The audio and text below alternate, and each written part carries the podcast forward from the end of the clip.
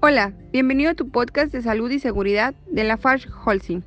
En esta ocasión, Juan Luis Pérez, paramédico ocupacional en Holcim, México, nos platica acerca del trauma ortostático.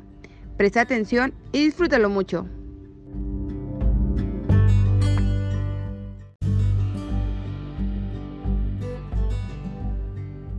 Mucho gusto, soy Juan Luis Pérez Sánchez, paramédico industrial de la planta refinería Dos Boca, Paraíso, Tabasco. Les presento el tema trauma por suspensión. Hacia finales de los años 60, los espeleólogos y alpinistas inician el uso civil masivo del arnés. Y es así como se comienza a documentar la muerte por suspensión en estos grupos de usuarios. Desde allí se inicia el estudio del llamado síndrome del arnés.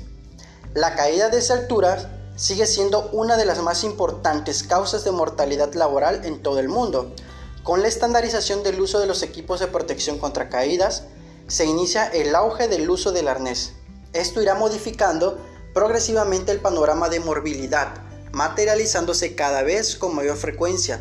El escenario de tener un trabajador que ha caído desde altura sujeto a su equipo de protección contra caídas y suspendido en el vacío por tal motivo, se hace necesario preparar a los equipos de primera respuesta ante emergencias, brigadas de primeros auxilios, personal médico, paramédico y de enfermería, con el debido conocimiento de la biomecánica de la caída con arnés y de las posibles lesiones asociadas a este.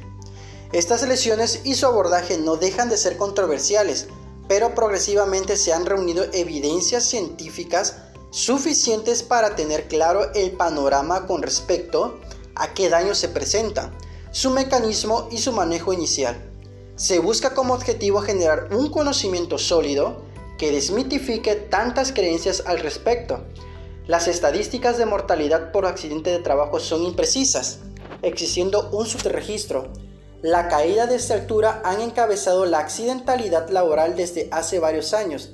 La mayoría de los accidentes por caídas de altura ocurren en la industria de la construcción, pero también son abundantes en otros sectores económicos como agricultura, minería, industria manufacturera, etc.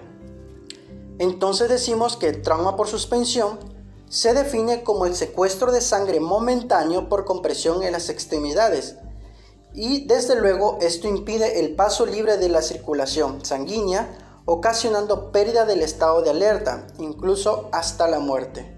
A los primeros tres minutos de suspensión vertical se empiezan a experimentar síntomas como hormigueo, debilidad, mareo, entumecimiento. Este tiempo no puede pasar más allá de los 15 minutos, ya que esto puede atraer problemas potencialmente letales. También denominado como síndrome del arnés o shock ortostático, que es muy desconocido entre los colaboradores que realizan las actividades en altura y uno de los factores muy a tener en cuenta con el uso del arnés. Evitar o interrumpir las actividades en altura cuando se detecten condiciones inseguras en los sistemas o equipos utilizados para estos trabajos o cuando existan condiciones climáticas que pongan en riesgo a los trabajadores. Supervisar que se cumpla con todas las medidas de seguridad al inicio de la actividad mediante llenado de toda documentación y permisos para poder realizarlos y mencionar la importancia de la revisión médica, la valoración que se hará al colaborador mediante exámenes físicos, verbales y toma de signos vitales. Con esto detectamos el buen estado de salud o de lo contrario alguna normalidad que presente el colaborador o que hayamos detectado mediante los signos y el más habitual a identificar es la presión arterial. Con estas acciones y controles evitamos posibles incidentes laborales. Por mencionar algunos de los elementos del equipo de protección personal especial con que se deben de contar y revisar son arnés de cuerpo completo, línea de vida, conectores, dispositivos absorbedores de energía y puntos o dispositivos de anclaje.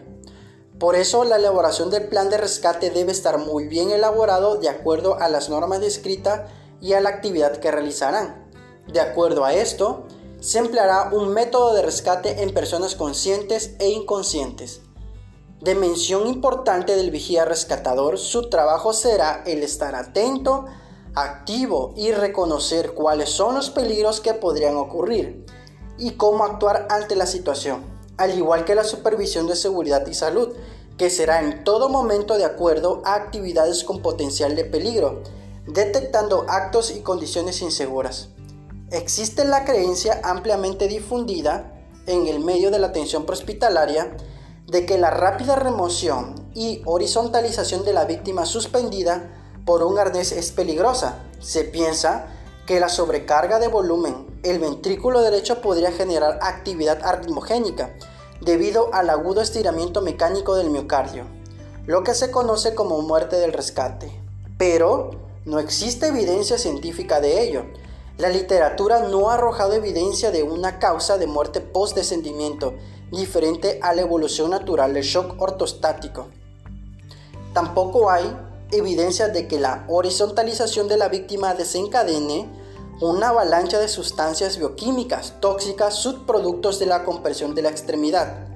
Entonces, el manejo del paciente en el ámbito hospitalario debe ser el protocolo A, B, C, D del soporte vital del trauma, vigilar la condición del paciente y traslado a centro médico inmediato. Espero haya sido de su agrado. Saludos cordiales.